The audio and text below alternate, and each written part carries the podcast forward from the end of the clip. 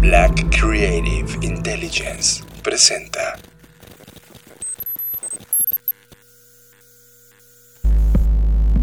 Escuchas. Escuchas. Escuchas un podcast de Dixo. Escuchas Creative Talks. Creative Talks. Creative Talks. El podcast donde hablamos de creatividad, Futuro. innovación, Medios. disrupción Y emprendimiento. con Fernanda Rocha y John Black. Por Dixo, La productora de podcast más importante de habla hispana. por Dixo. Bienvenidos humanos a las Creative Talks Podcast, el podcast donde hablamos de diseño, arte, futuro, creatividad, disrupción. Yo soy John Black y es un honor darles la bienvenida y presentar a Fernanda Rocha. Hola a todos y todas, estoy muy contenta como cada semana, un poquito retrasados porque hemos tenido una sobrecarga impresionante de trabajo, pero no me quejo, ya estoy acá con ustedes. Bienvenidos. Este podcast se emite desde Dixo.com y les damos la bienvenida. Estás escuchando Creative Talks Podcast. A través de mis plataformas personales o en Facebook, Twitter y también en LinkedIn, hice una pregunta a todos mientras eh, estaba filosofando sobre, sobre qué significa creatividad. Siempre, una vez que llegamos a una idea acabada, la verdad es que no nos quedamos ahí y tratamos de rascar y rascar y rascar y rascar. Y estaba buscando eh, qué significa la antítesis de la creatividad. Y una de mis hipótesis eh, esa noche, la más acabada, era hablar del miedo.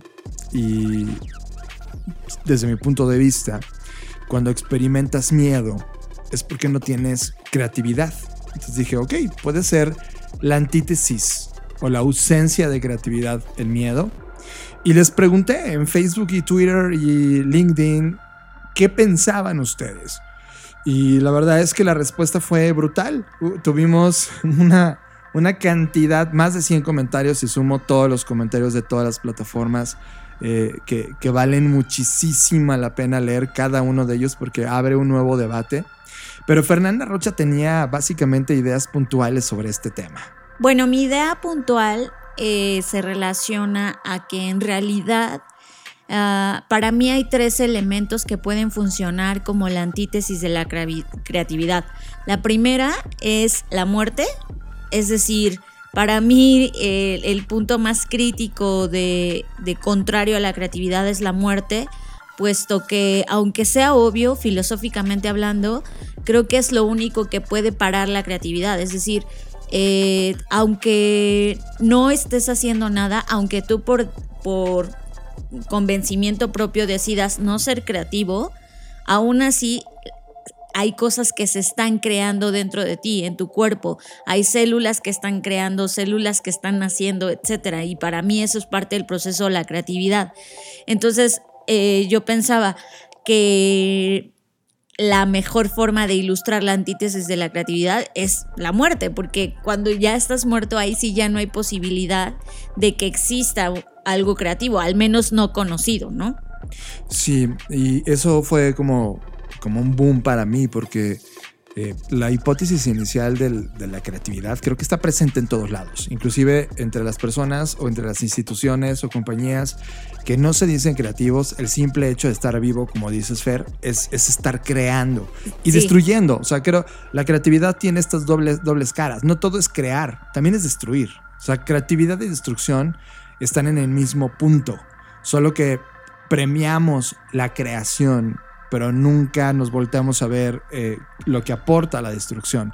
Ahora mismo en este tema donde estamos experimentando globalmente esta, es- este conflicto por el tema del COVID, es, es un momento de destrucción y muchos modelos viejos, muchos pensamientos viejos, muchas viejas prácticas han sido destruidas para dar paso a algo nuevo y eso algo nuevo no hubiera podido ser creado sin esta destrucción. Entonces creatividad y destrucción creo que están en el mismo rango, ¿cierto? Sí, Y- porque lo que mm, algunas personas en los comentarios, y, y no estoy, ojo, no estoy diciendo que, que- que alguien está bien o alguien está mal, justo el ampliar la pregunta era para tener nuevas perspectivas al respecto, ¿no?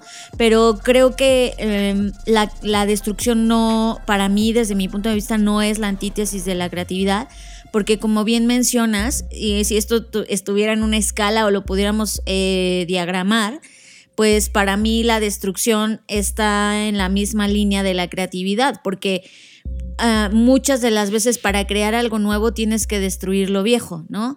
Eh, y, y, hablando desde procesos personales donde dices, híjole, para, no sé, comenzar una nueva rutina de algo, tengo que abandonar la antigua y, y eso es parte del proceso creativo.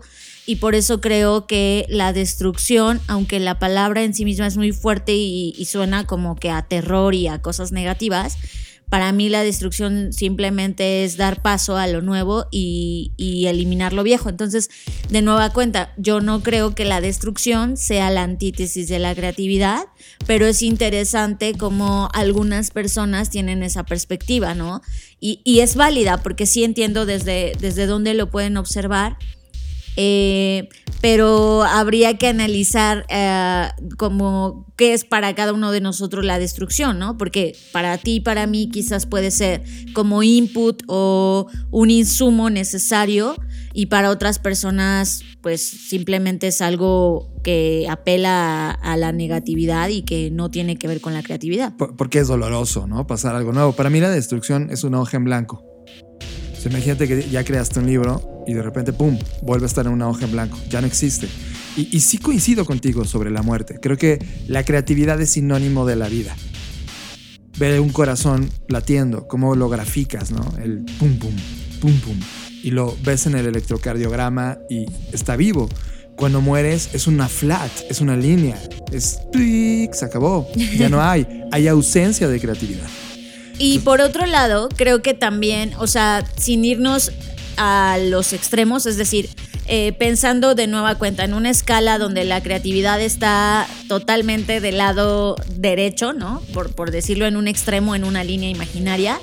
La muerte está justamente del otro lado a la izquierda, pero creo que en medio de eso hay varias como niveles o escalas y podría pensar, por ejemplo, en la inactividad o la apatía. Para mí también se volverían elementos que van en contra de la creatividad. Cierto. Porque cierto. la inactividad eh, dijo, de, a, a, menos que tomemos el ejemplo que decía, ¿no? El estar vivo ya es un acto creativo, pero dejando eso de lado, hay gente eh, que no, pues que simplemente decide no hacer nada o no quiere hacer nada de nada, es decir, respecto a nada, que solo se deja llevar, ¿no? Y, y es como, ah, pues estoy vivo y aquí estoy eh, pues sobreviviendo de alguna forma y no me importa lo demás, no me importa lo de afuera, no me importo yo, etcétera. Es como esta inactividad donde, donde realmente te vuelves apático y dices, no me interesa saber de nada. Creo que también ahí hay falta de creatividad. Entonces, Cierto. eso sería como en otra, en otras, en esa misma línea sería en otra escala. No es tan extrema como la muerte, porque sigue viva la persona y, y está aquí en este mundo, pero decide por, por cualquier razón que esto sea y que es respetable y está bien, pero decide no, no, no hacer nada, no crear nada, no, no asumirse como una persona creativa. Y pues ahí está, ¿no? Y creo que también eso frena mucho la creatividad, porque cuando tienes a gente, sobre todo pensando en, sistemas organizacionales, cuando tienes a gente que que sí es pro creatividad y que dice vamos a hacer esto y el otro y se topa con este tipo de perfiles, creo que ahí viene un choque muy interesante porque no es un choque que permite la, la propia creación, es un choque que digamos que le mete freno a este tipo de, de acciones o posibilidades y sobre todo cuando estas personas que tienen esta actitud son altos arriba de, o sea, altos mandos, ¿no? Y, Claro. y creo que ahí también pues tenemos esta, esta falta de, de avanzar o de continuidad de la creatividad. Cierto. Voy a empezar a leer eh, lo que nos han comentado y si quieres lo vamos discutiendo Vale. uno a uno. Eh, voy a iniciar con, la gente de Twitter y tengo a Fersois que dice, el miedo es resistencia a la creatividad, a la posibilidad de perderlo todo por crear algo nuevo. En la creación hay riesgos, muchos, y el miedo nos protege, pero también nos limita a esas posibilidades. Tengo también a Miguel Cane, arroba alias Cane. Eh, dice, bueno, yo puedo contraargumentar que el terror puede surgir, del terror pueden surgir creativas formas de escapar o sobrevivir. Eso me parece eh, espectacular y de hecho, os agradezco que, hayan participado porque justo eso me parece eh, incluso pensando en Miguel Cane y pensando en el cine, etcétera, pues creo que sí, o sea, el terror nos ha enseñado que hay nuevas formas de contar historias, por ejemplo, ¿no? O sea, eh, y, el terror eh, vivido como una experiencia individual, sí creo que el terror nos lleva a ser incluso quien no sabíamos que éramos, ¿no? ¿Cuántas veces te has visto en una situación de terror o de miedo y de repente actúas por, por sobrevivencia, por, por lo que sea, y te das cuenta de no sabía que podía hacer eso, ¿no? Y descubres quizás algo en ti, puede ser algo muy oscuro o algo que simplemente te salvó. Y yo estoy de acuerdo con, con, él, con él sobre el tema de que el terror también es un, un input que te permite hacer cosas que no imaginabas. Y por el otro lado, ah, pensando en Oaks, creo que también, o sea, hay, hay un punto entre ellos dos, ¿no? Eh, que, que que el miedo es un insumo, que es una capacidad también innata al ser humano que nos ha protegido y nos protege en ciertas circunstancias, pero también creo que el miedo tiene diferentes niveles, ¿no? Y quizás ahí ya nos estamos metiendo en otros temas, pero para mí el miedo tiene esta fase inconsciente donde no lo puedes de alguna forma mediar, simplemente está ahí y no puedes hacer mucho. Pero luego viene este miedo consciente en donde sabes que tienes miedo, pero estás dispuesto a enfrentarlo. Y creo que si no logras atravesar esa fase eh, de, ok, tengo miedo de esto, pero aún así lo voy a hacer o lo voy a enfrentar, es cuando el miedo nos sirve de insumo de creatividad, ¿sabes? 100%. Y también hay, hay, yo creo que el miedo es una de estas emociones que el cuerpo convierte en energía eh, toda esta parte adrenalínica que se siente cuando tienes terror o cuando estás tremendamente emocionado, el cuerpo lo usa de insumo para adquirir habilidades eh, momentáneas que potencializan la sobrevivencia, ¿no? Y esa, esa, esa, esa adicción, porque hay gente que somos adictos, yo entre ellos, a sentir miedo, aunque me, aunque me cago cuando, cuando ocurren cosas muy fuertes, o cuando te subes a la montaña rusa, que estás eh, potenciando una emoción controlada pero esa, esa dosis que, que, tu cuerpo está segregando te hace sentir un placer muy cañón, como cuando come chile, o sea, cuando estás enchilada también tu cuerpo segrega cosas.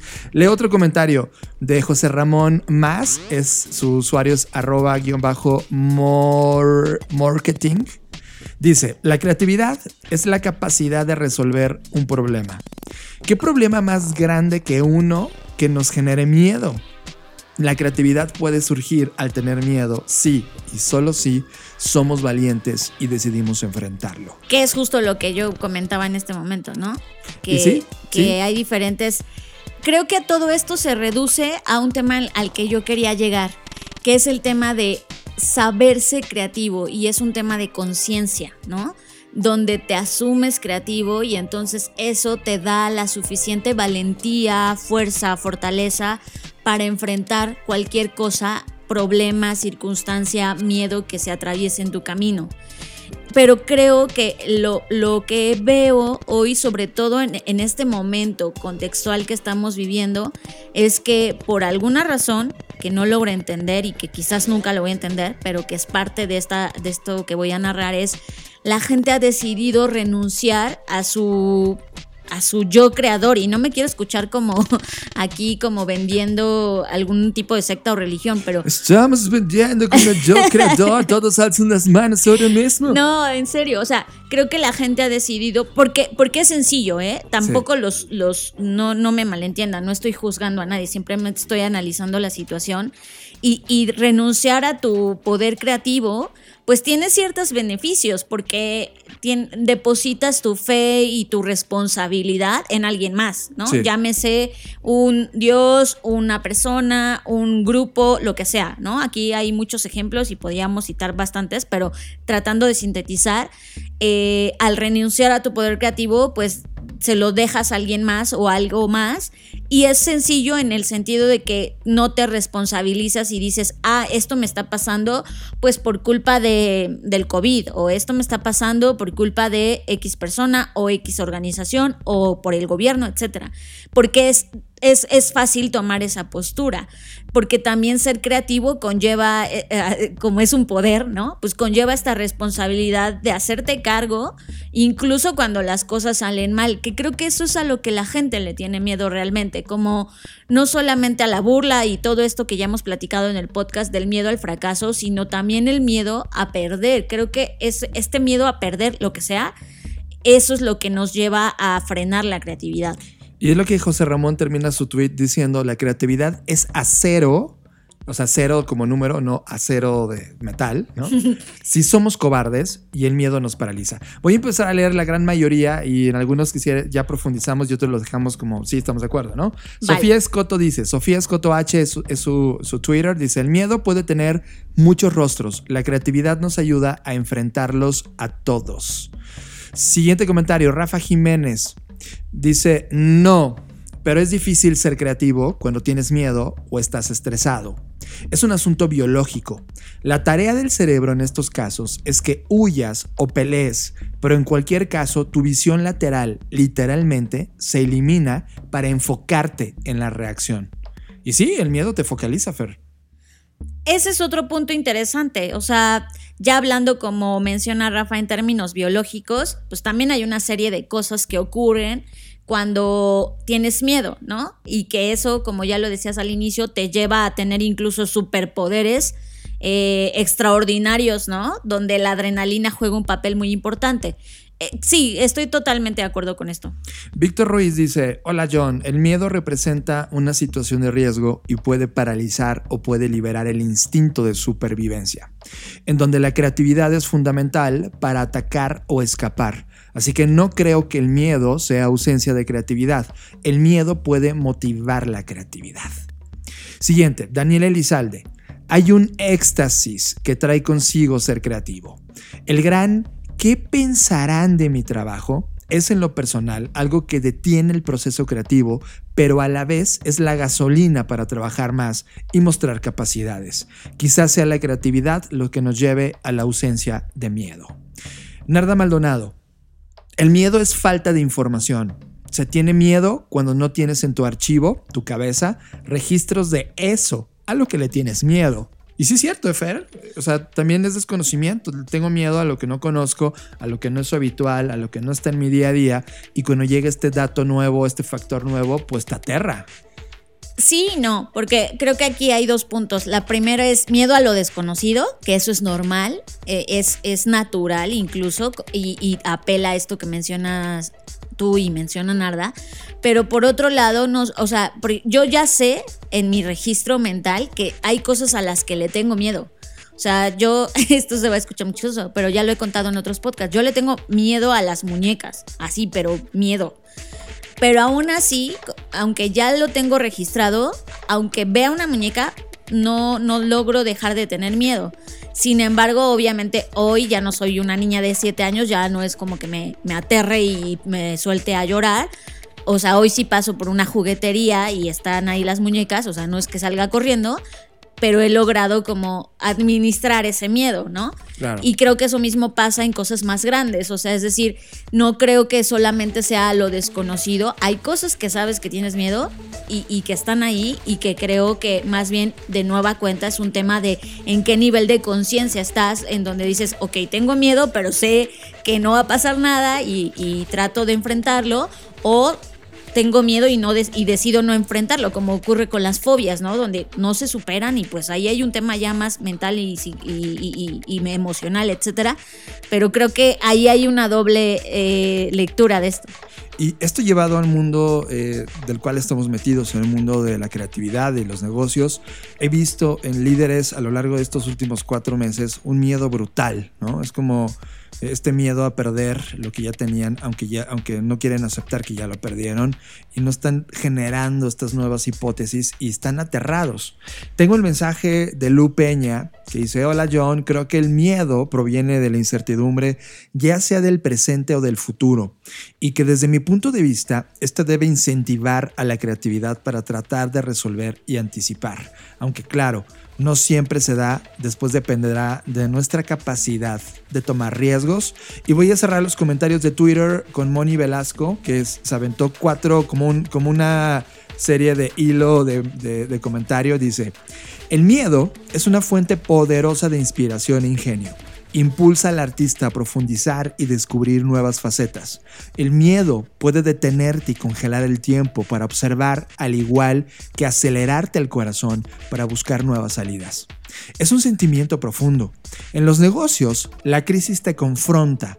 Mejorar o ser vencido combatir la bancarrota o una crisis para la búsqueda de oportunidades, salir de la zona de confort, explorar para sobrevivir, tener hambre de éxito o miedo a estancarte. Tú eliges o el miedo te elige a crear. Y cierra con estos dos mensajes. El miedo te confronta y ayuda a descubrir talentos ocultos, desarrollar a un león dormido en tu interior, a veces ser un fénix o un dragón que defiende a otros seres amados. Puedes sentir miedo y ser creativo, ser creativo en crear miedo y ser tan creativo que te da miedo. Y cierra con esto. Sin duda, grandes obras existen al explorar el miedo y el terror, ya que permite explorar lo que se encontraba reprimido y oculto, lo bizarro, incluir lo anormal como una voz de revolución contra el status quo. Es una puerta a posibilidades reales o a posibles realidades imposibles. Totalmente creativo. Wow, pues creo que logró sintetizar todo lo que habíamos platicado y los otros comentarios y convertirlo eh, pues en estas palabras que me parecen maravillosas y que estoy totalmente de acuerdo con ellas.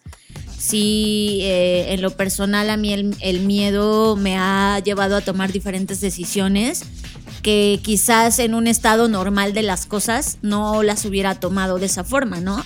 y que afortunadamente salieron bien. Entonces sí creo que también, ah, y eso lo podríamos dejar para el siguiente podcast, John, si estás de acuerdo, como explorar eh, hacia dónde nos lleva esta parte que es más oscura o que eh, socialmente hablando la catalogamos así, ¿no? Como este, este explorar esas zonas, como que casi nadie habla de eso, hablamos de la creatividad de una forma como muy luminosa, como un acto muy muy, muy celestial incluso, que no dudo que lo sea, pero creo que también falta hablar de, del otro lado cuando el miedo te impulsa a ser creativo. Y, está, me gusta, ¿eh? y está graficado, o sea, por cada heartbeat, cada pum, pum, pum, pum, hay un momento de silencio.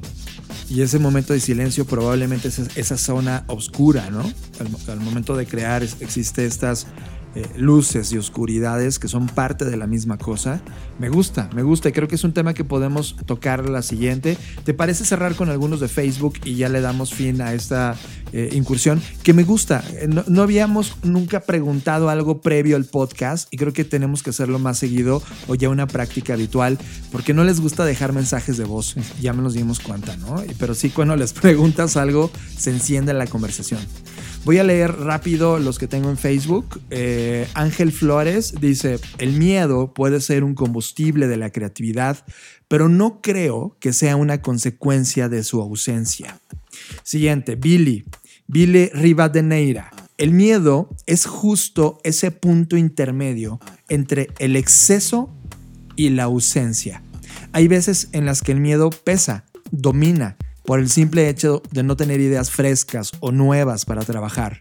En otros momentos el miedo es quien me dice que hay tanto por trabajar y tanto por crear que simplemente me paraliza y empieza a decirme que no soy lo suficientemente bueno para lograrlo. El miedo, pienso, es la representación física de todo aquello que no nos deja pensar con claridad, sea lo que sea. ¿Te da miedo hablarle a una niña, cerrar un negocio, tocar unos acordes, terminar un proyecto? Existen personas que dicen que si el miedo no te abruma, entonces el proyecto no es lo suficientemente grande. Otros repiten que debes alejarte del miedo para conseguir tus sueños. Así que te diría, mi buen John, que el miedo es la frontera entre la innovación y la zona de confort. Tengo más de Volkova o como yo soy pésimo para pronunciar. Volkova, un abrazo. El miedo en varios momentos te hace sacar mucha creatividad. Los mayores auges de creación de arte han sido periodos históricos donde hubo guerras y las manifestaciones de arte eran la respuesta creativa ante, ante la situación. Pero también creo que hay creatividad sin miedo.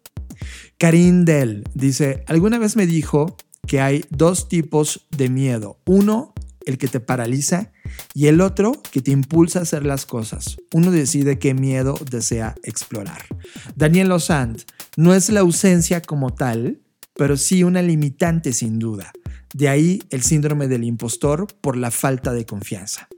Mario Alberto García Valdés, el miedo es sobre analizar la información que tenemos en nuestra experiencia vivida. Es decir, nuestro cerebro entra en su servidor model, nos paraliza y nos devuelve menos, nos vuelve menos disruptivos. Un niño tiene menos miedos y suele ser más instintivo, lo que le da un balance más sano emocional, social, que vamos descomponiendo con la edad este es el punto, y no lo puedo decir mejor, Mario, que yo decía sobre el comentario de Narda. Narda decía que teníamos miedo por falta de información, y creo que eso se complementa con este comentario donde tienes miedo por tanta información. Es decir, esto es a lo que me refería yo con mi ejemplo de las muñecas, de yo ya tengo esa información y eso también me da miedo, ¿no? Y creo que ahí hay dos puntos de una misma respuesta, pero viéndolo desde dos perspectivas ambas muy enriquecedoras. Totalmente. Y vamos a cerrar ya con los últimos. Gladys Verdugo dice, no, el miedo es una respuesta natural de protección del cuerpo. Ahí inicia, pero ahí no debe terminar. Y se subió a esta conversación Lander, que le mandamos un abrazo, y dice, de acuerdo, y agregaría a que la creatividad es el mecanismo más interesante que los humanos tenemos para reaccionar a esas amenazas. Victoria Bean dice, la creatividad te salva del miedo. Bueno, por lo menos a mí me pasa. Gaby Alvarado dice, el miedo es necesario para reinventarse y es ahí donde brota la creatividad. Isaac del Valle, ¿miedo a qué? Se quedó en esa, cosa. Quiero suponer que el miedo a qué es como tú no tienes nada de miedo, Isaac. Siguiente, Yadir Armendaris. El miedo es la ausencia de amor, es la emoción contraria. La pregunta es, ¿cómo afecta o interactúa el miedo con la creatividad? Pues creo que en realidad depende de cada persona y cómo afronta su vida. Muchas personas se paralizan con el miedo, otras se vuelven más astutas. Lo que sí es claro es que depende mucho de a qué parte de ti te lleva ese miedo.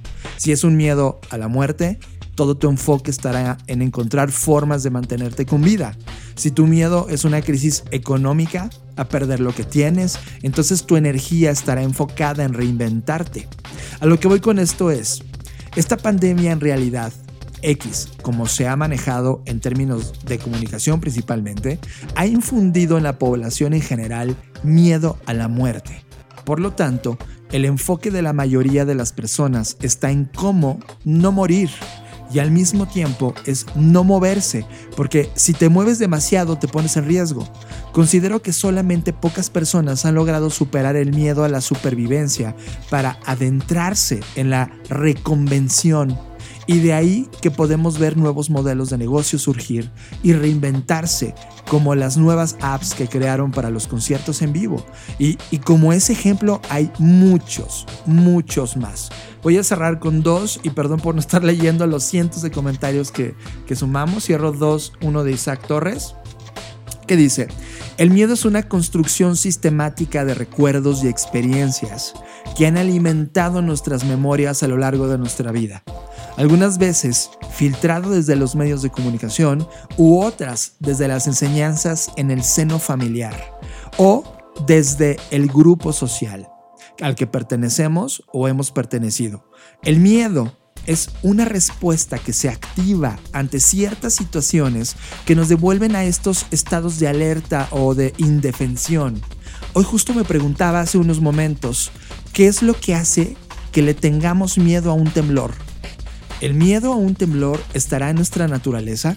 ¿Los antiguos monos desnudos le temían a los temblores? En Europa Occidental o en las costas este de Estados Unidos no tiembla, de la misma manera como sucede en México, Japón, Perú o Chile. ¿Alguien de estos países donde no tiembla tan seguido puede sentir tanto miedo de un temblor como nosotros? Percibo al miedo un tanto alejado de la creatividad, pero sí creo que la creatividad puede ser una herramienta para construir miedo. Saludos. Hicieron con el último de Saskia de Winter. Que dice, el miedo es una emoción básica de las cinco que existen y su función es hacernos saber que hay una amenaza y que por lo tanto necesitamos protegernos. Esto es independiente de la creatividad. Podemos buscar la relación, pero la creatividad surge mayormente cuando existe alegría o pasión, eh, pero no porque haya falta de miedo. Pudo haber falta de enojo o de tristeza, pero son otras emociones básicas. Son dos conceptos que no están relacionados necesariamente. ¡Qué locura! O sea, podemos escribir un libro con cada uno de los acercamientos y aproximaciones de cada uno de ustedes. En conclusión, creo que si están sintiendo miedo, Fer, es momento de tomar ese miedo como esa energía que puede ayudarlos a crear, porque están vivos. Y a propósito de esto que estamos comentando, pues yo les traigo un nuevo tipo de pensamiento. Eh, y para platicarles al respecto, lo primero que quiero hacer es presentarles al autor, Bob Johansen. Él es un futurista y miembro distinguido del Instituto para el Futuro en Silicon Valley y durante más de 30 años ha dedicado a, se ha dedicado a ayudar a organizaciones de todo el mundo y a prepararlas sobre todo para darle forma al futuro. Dentro de su catálogo de organizaciones que ha ayudado está Procter Gamble, Walmart, McKinsey, United Rentals, entre muchas más así como otras universidades y organizaciones sin fines de lucro a las que ha orientado a encontrar luz en este tema de los futuros o el futuro. También es autor y coautor de más de 10 libros y uno de sus libros más populares que quizás conozcan es uno que se llamó The New Leadership Literacies. En este libro, él hablaba de los nuevos skills que necesitaban los líderes para combatir este fenómeno buca o este tiempo volátil en el que hoy vivimos. Sin embargo, en marzo de este año, lanzó un libro que está totalmente ad hoc con estos tiempos. Es decir, pareciera que escribió el libro sabiendo que esto iba a ocurrir. Es, es demasiada la casualidad que hay y la correlación entre lo que él aborda en el libro contra lo que estamos viviendo. Este libro se llama Full Spectrum Thinking y tiene un subtítulo que es How to Escape Boxes in a Post-Categorical Future. Sé que esto suena como muy ribombante, pero en lo que me quiero clavar es en este concepto de full spectrum thinking, el pensamiento de espectro completo. E, e, eso es algo que eh, de verdad me dejó reflexionando muchas cosas y por eso lo quiero compartir con ustedes. Es un hecho que ante este nuevo coronavirus, eh, pues tenemos estos miedos, como ya lo, comentábamos, porque nuevo significa que las categorías antiguas ya no son suficientes, es decir, eh, no, este virus es nuevo porque no había existido antes, entonces pertenece a, un nuevo a una nueva categorización, ¿no? Y que ya sabemos que su nombre es SARS-B, no sé qué, 12, ¿no? Sin embargo, debemos pensar en un espectro de posibilidades y riesgos. No tenemos que forzar esto a que entre en categorías antiguas. ¿Qué quiere decir?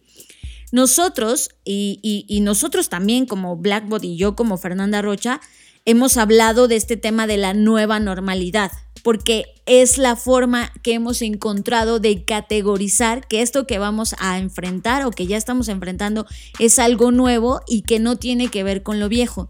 Sin embargo, él lo que menciona es que tenemos que evitar hacer categorías de cosas nuevas con categorías viejas, lo cual es, es muy reflexivo y es muy cierto si lo pensamos, porque este pensamiento de espectro completo que él, que él propone nos invita a pensar fuera de las categorías y de las etiquetas, porque eso es lo que hoy nos tiene en este mundo pues tan polarizado y tan contradictorio entre sí, entre las ideas, en donde tratamos todos de meter nuestros conceptos, pensamientos, formas en, en categorías con la finalidad quizás de que se entiendan, de que los demás las puedan comprender, etcétera.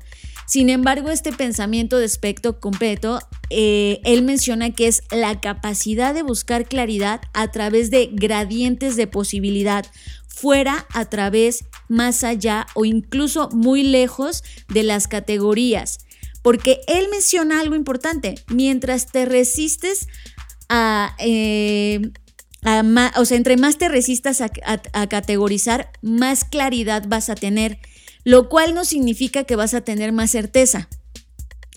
Entonces, lo que hoy hacemos es que tenemos que privilegiar la certeza sobre la certidumbre, desarrollar claridad, lo que significa ser muy claro sobre la dirección a la que se desea ir, pero muy flexible sobre cómo llegar. ¿A a qué? Voy a hacer aquí un punto importante. En síntesis, el pensar categóricamente o en el intentar abordar las cosas desde etiquetas o categorías, quizás nos da certidumbre, pero la certidumbre no sobrevive al futuro. Lo que sobrevive al futuro es la certeza. Y la certeza se obtiene sabiendo claramente a dónde deseas llegar, pero siendo flexible de cómo llegar. Por ejemplo, si tú tienes la certeza de que en 10 años quieres estar haciendo o viviendo de cierta manera, no tienes la certidumbre de cómo va a ocurrir eso. Eso está claro porque el futuro no existe. Pero tienes la certeza de que vas a llegar ahí, por lo cual en el camino vas a ir encontrando respuestas. A eso se refiere con ser flexible sobre cómo llegar a ese destino. Y eso me pareció muy in- interesante porque es verdad, hoy en día, y lo he escuchado a lo largo de estos cuatro meses con diferentes, eh, no clientes, porque por algo hemos decidido que no sean clientes y creo que tiene que ver con esto. Los clientes hoy en día, ante esta situación, lo que quieren es tener certidumbre y que les demos data o que les hagamos un proceso o que les ofrezcamos un servicio que les dé certidumbre. Pero eso no existe. No hay nadie que te pueda dar certidumbre de lo que va a ocurrir porque nadie puede ver el futuro. Lo estamos diseñando con cada una de las acciones que hacemos el día de hoy, sí, pero no podemos tener certidumbre de lo que va a, venir. Eh, lo vimos con el tema de estos monos que robaron las muestras. O sea, nadie puede pensar que eso va a pasar y aún así pasa. Entonces, esta certidumbre nos provoca de cierto modo daño. Lo que tenemos que trabajar todos y cada uno de nosotros es en tener certeza, privilegiar la certeza. Y eso se obtiene a través de procesos en donde tú tienes que determinar qué quieres hacer, cómo quieres estar viviendo en los próximos años, pensar mucho más en eso que resolver a corto plazo y parchar e intentar abrazar lo que conocías y lo que hoy llamamos la, la- la vieja normalidad y que deberíamos eh, intentar abrir nuestras mentes para evitar meter en categorías y por el contrario visualizar las cosas como un gran espectro de colores, que de hecho incluso así está diseñada su portada del libro, es un espectro de colores donde no es que exista el blanco y el negro, existe una gama infinita de colores y nosotros debemos ver el mundo des- desde esa perspectiva para poder entender mejor, tener más ideas, tener más contexto, ser más empáticos y sobre todo privilegiar la certeza sobre la certidumbre. Brutal, eh, está cañón. Y, cada vez que hablaba sobre este tema, sí, yo creo que tenemos que hablar con los clientes sobre esa certeza. Eh, yo tengo la certeza de que puedo ser lo suficientemente hábil para poder encontrar el camino que estabas buscando. Y eso es algo que necesitamos como abrazar, ¿no? Exacto, y mencionas un punto importante, Johnny, que tiene que ver todo con lo que mencionábamos al inicio del podcast de la creatividad, etcétera. Al final del día, eh, la certidumbre es dejarle la responsabilidad a alguien más de que te diga cómo van a pasar las cosas, qué tienes que hacer y qué decisiones tienes que tomar. Y la certeza es asumir esa responsabilidad de tener la certeza de saber cuáles son tus capacidades y cuáles son tus responsabilidades y de qué te vas a hacer cargo y por ende que vas a resolver ese problema que tengas enfrente. Y eso creo que es muy, muy valioso. O sea, el- el- esta frase que acabas de decir de, oye, no, no tengo certidumbre de lo que va a pasar, pero tengo la certeza de que tengo las herramientas, que tengo el conocimiento, que tengo la experiencia para resolver este problema. Claro, y además es una corresponsabilidad, Fer, porque, eh, por ejemplo, voy a poner un caso sin decir marcas en este momento. ¿no? Hay clientes que amábamos, que dejaron de, de- de- de tener certeza y, y se abrazaron en su certidumbre y hoy están metidos en una crisis que no pueden salir y de repente te buscan diciendo ayúdame por favor y es como claro que lo puedo hacer pero también que tú vas a tomar como decisiones no solamente me vas a sentar en tu mesa es me vas a dejar trabajar vas a poner de tu parte lo que te toca para que eso ocurra porque si en la ecuación solo te sientan y te están pagando por sentarte, pues ¿qué eres? ¿Modelo? Eh, Aquí es donde tú necesitas tener y transformar esta postura de certidumbre y decir, oye, yo tengo la certeza que voy a hacer lo correcto. ¿Tú lo vas a hacer? ¿O solo estás pagando eh, de manera ingenua que con el tal de sentarme aquí todo va a cambiar por acto de magia? Es una corresponsabilidad de certeza mutua. Y si lo entendemos como relación de negocios o relación en pareja o la cualquier otra relación humano-humano que tengamos, si tenemos la certeza de no importa qué venga de frente, podemos resolverlo, creo que podemos estar pensando en una trascendencia mucho más grande de lo que venimos haciendo hoy. Así que la invitación es a que todos comencemos a desarrollar este pensamiento de espectro completo para encontrar las formas multidimensionales en que las cosas están conectadas, contrario al pensamiento categórico que solo se concentra en las formas en que son diferentes. Tu voz. Este es el espacio para escuchar tus ideas, consejos u opiniones. Solo déjanos un mensaje de voz al WhatsApp 5583-695959. Déjanos un mensaje de voz. Esta es tu voz. Hola, ¿qué tal amigos de Creative Talks? Yo soy Carlos Navarrete. Un saludo para Fernanda, para Jonathan. Me da mucho gusto haberme encontrado con su contenido de altísima calidad. Tengo menos de una semana que encontré eh, su podcast y lo empecé a escuchar y desde entonces no he podido dejar de escucharlo. Sobre todo porque en este momento que estoy mandando este mensaje, estoy estudiando una materia de química. Yo soy actor y yo estoy ahorita con un proyecto que precisamente se conecta con el tema de la creatividad, de la visión del futuro y sobre todo construir nuestro futuro, ¿verdad? Recordando un poquito ese poema de Thomas Stern Eliot, ¿verdad? De, de hacer las cosas en el presente, porque si están presente, si están pasado y presentes, no recuerdo bien el poema en este momento, pero, pero dice algo así como, mm, dice, están presente y pasado presentes tal vez en el futuro, y el futuro en el pasado contenido. Si está eternamente presente el tiempo todo, entonces todo el tiempo es irredimible. Lo que pudo haber sido es abstracción que existe, una posibilidad perpetua, solo un mundo en teoría. Lo que pudo haber sido y lo que ha sido miran a un solo fin, siempre presente. El presente es el futuro. Entonces les mando un abrazo y, me encanta ser parte de, de la comunidad de Creative Talks. Les mando un abrazo. Sigue a Fernanda Rocha en sus redes sociales. Twitter, Fernanda Roche. Instagram, soy Fernanda Roche. Sigue a John Black en sus redes sociales. Twitter, Jonathan Álvarez. Instagram, Jonathan Álvarez. Y no crean que ya se me olvidó que la semana pasada dejamos un tema pendiente y platicábamos sobre el FOMO e incluso hicimos un test para averiguar quiénes de ustedes eran FOMO sapiens. Agradezco a quienes nos compartieron sus resultados, pero no se asusten, esto no es bueno ni malo, simplemente es estar consciente de en dónde estamos parados.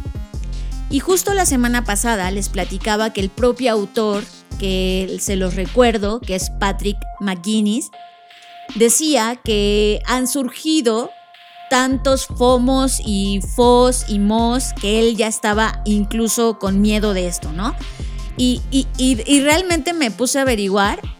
Y sí, si buscamos en Google los diferentes acrónimos que se han creado a partir del FOMO, tenemos por ejemplo el FOTU, que es Fear of the Unknown, que es lo que hablábamos ahorita, el miedo al conocimiento.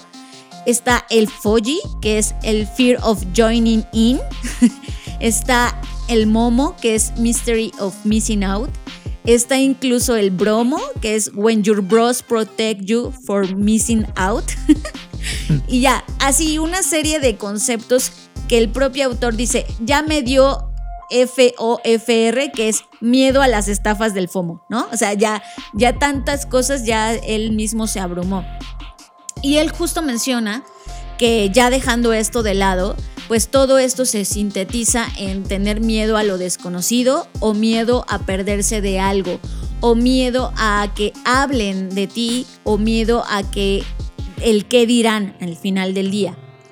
Sin embargo, pensando en eso, él dice, por esa razón, el YOMO, que es el Join of Missing Out, no es el antítesis o no es la medicina para contrarrestar el FOMO.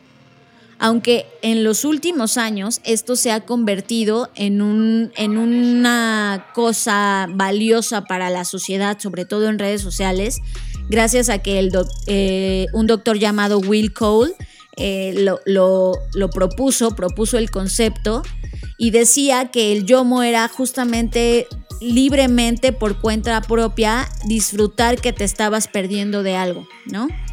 Pero él decía, sí, puedes disfrutar que te perdiste la fiesta de alguien porque en el fondo no querías ir, pero no puedes disfrutar que el miedo te esté impidiendo hacer cosas como emprender, por ejemplo.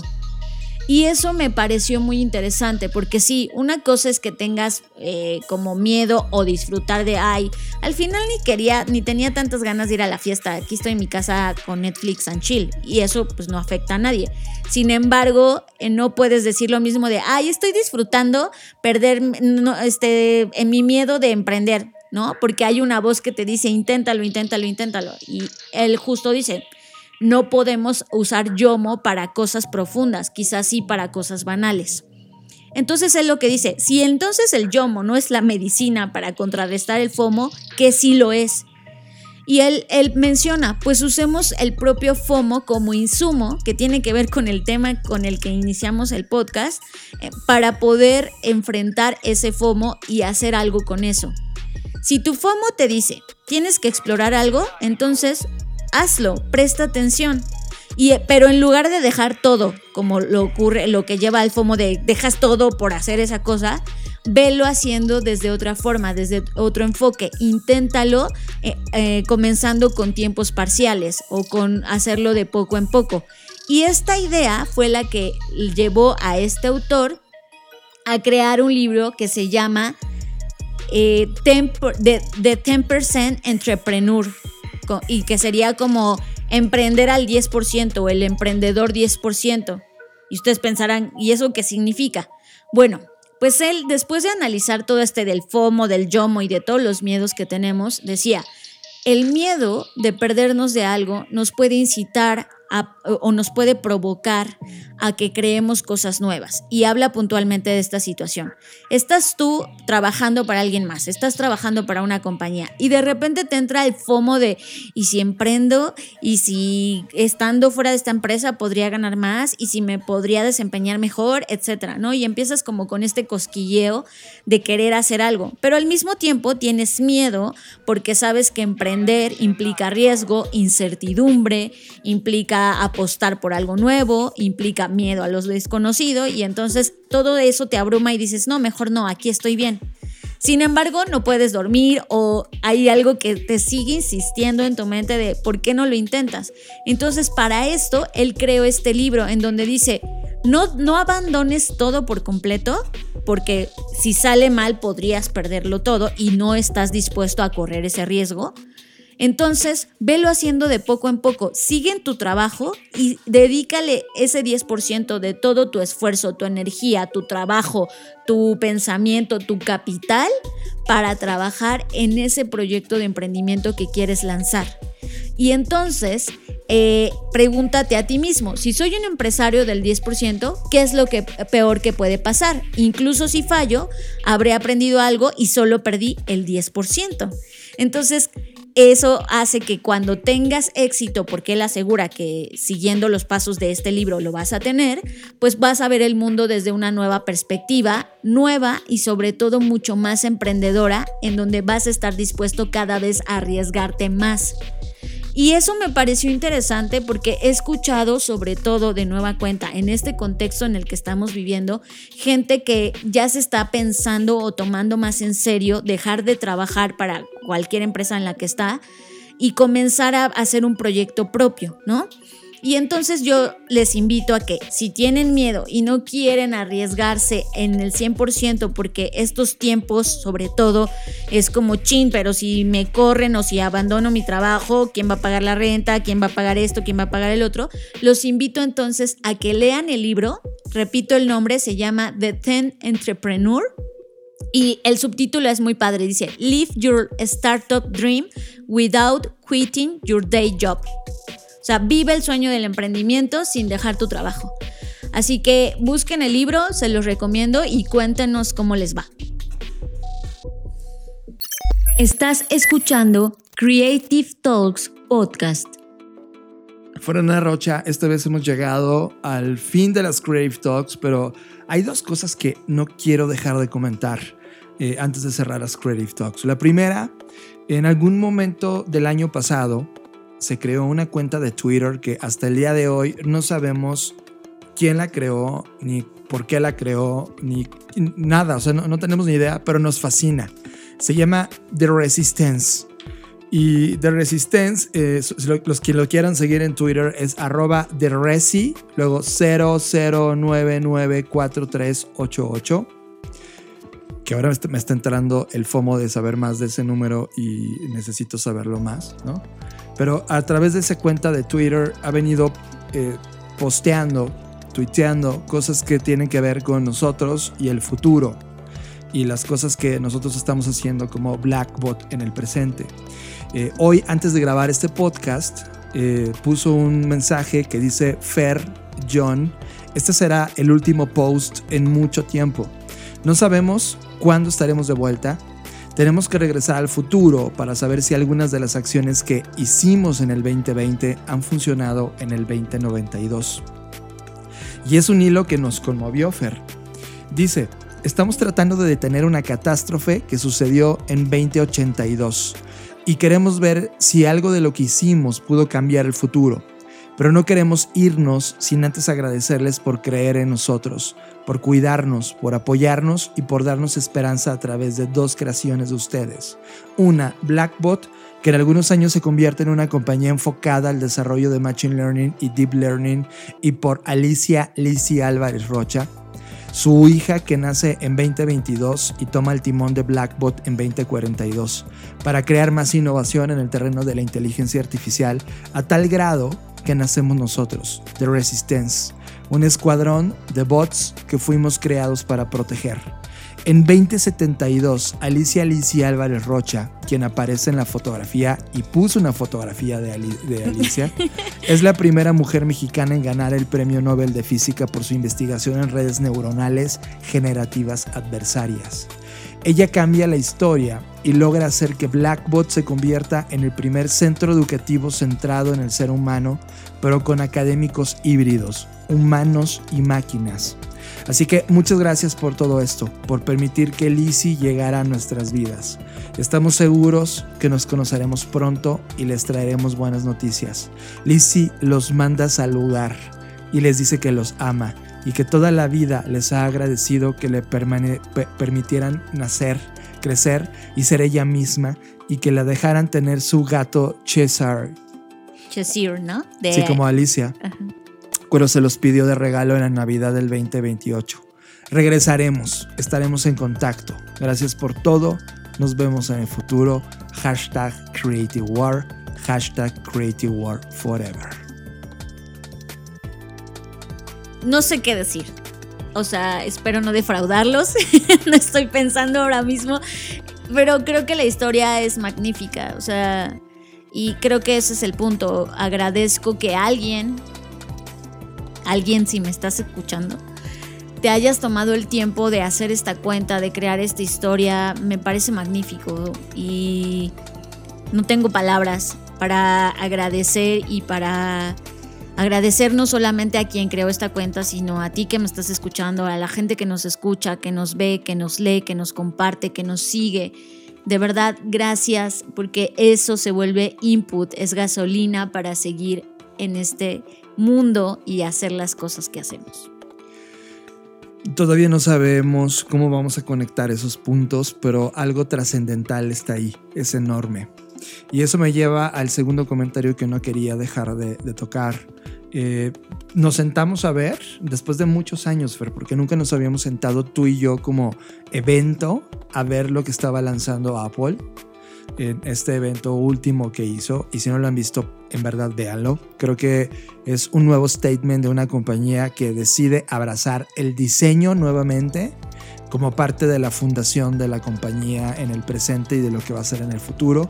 Pero una cosa que nos dejó totalmente emocionados es que vimos el primer trailer de Fundación, que es una serie basada en la saga de Isaac Asimov que va a llegar a Apple TV Plus en el 2021 y nos conmovió. Nos, nos, creo que ustedes han visto algunas de las discusiones en este podcast cada vez que hablo sobre William Gibson, que sigo pensando que es el mejor que hay, pero Fernanda Rocha defendiendo muchísimo a Isaac Asimov.